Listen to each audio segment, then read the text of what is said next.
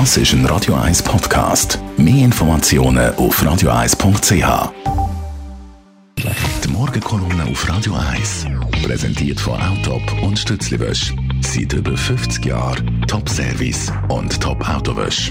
Achtmal in und um Zürich. Morgen, Matthias. Guten Morgen, Marc. Noch im September hat es ausgesehen, als könnte die FDP ihre Anzahlsitze im Parlament mehr oder weniger behalten. Jetzt ist da die neueste Wahlumfrage von der SRG rausgekommen und die zeigt, die FDP könnte bis zu 1,2 Prozent verlieren. Matthias. Also grundsätzlich einmal der Showdown läuft. Es geht noch wenige Tage, bis abgestimmt wird, bis die Resultate da sind.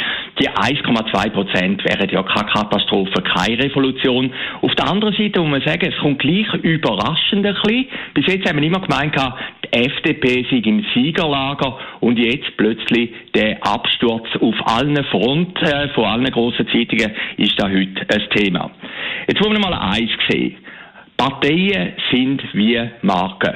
Hinter einer Partei hat es irgendwo auch eine Verpflichtung, hat es eine Hoffnung, hat es irgendwie eine Inspiration, die man erwartet. Und bei der FDP ist natürlich das Problem, dass man dort nicht unbedingt eine Klimapartei erwartet, sondern mehr eine Wirtschaftspartei. Man hat das in den letzten Wochen ein bisschen kaschieren, indem man eben gesagt hat, wir sind sehr, sehr klimafreundlich, aber trotzdem hat man immer ein bisschen den Eindruck gehabt, das Ganze ist opportunistisch, man will sich ein bisschen dem Zeitgeist anpassen. Und jetzt kommt wirklich die Stunde der Wahrheit. Es könnte sich, aber wie gesagt, gewählt wird erst am Wahltag, es könnte sich jetzt ein bisschen rächen, was in den letzten Wochen passiert ist. Nehmen wir mal den Ruedi Noser, der Ständeratskandidat. Er ist einmal für CO2-Abgabe für Benzin und Diesel, einmal wieder dagegen. Man hat nie so richtig gewusst, welchen Kurs eigentlich die FDP einschlägt. Und das könnte sich jetzt wirklich rächen. Mit dieser Klimageschichte ist es wirklich interessant. Es ist nämlich das eine tun, das andere nicht lassen. Wir haben eine Klimademo vor zwei Wochen. 100.000 Leute in Bern, muss ich das mal vorstellen. Gigantisch. Das wäre jeder vierte Zürcher, wo auf dem Bundesplatz gestanden ist.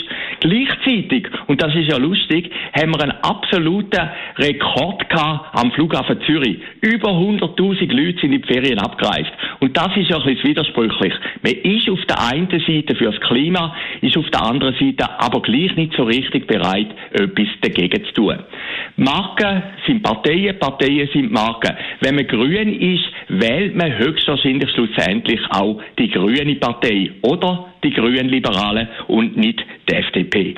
Man wird sehen bei den Wahlen, wie es rauskommt. Für die FDP wäre der Absturz natürlich auf die einen Seite auch ärgerlich. Der zweite Bundesratssitz könnte plötzlich gefährdet sein, könnte plötzlich in einer Diskussion sein. Und man gehört ja nicht gern zum Lager der Loser. Der einzige übrigens, wo klimaimmun ist, ist unser Volksheld, unser Superstar, unser Überschweizer, der Roger Federer. Vor wenigen Tagen hat der Tagesanzeiger auf dem Titel geschrieben, und der Tagesanzeiger ist ja eher grün links, mit fast großer Bewunderung, der Roger Federer werde in den nächsten zwei Wochen eine Weltreise machen. Im Flugzeug. Über 100.000 Kilometer.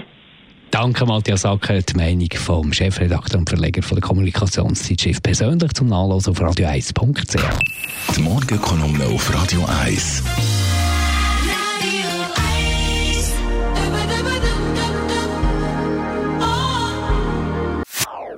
Das ist ein Radio 1 Podcast. Mehr Informationen auf radio1.ch.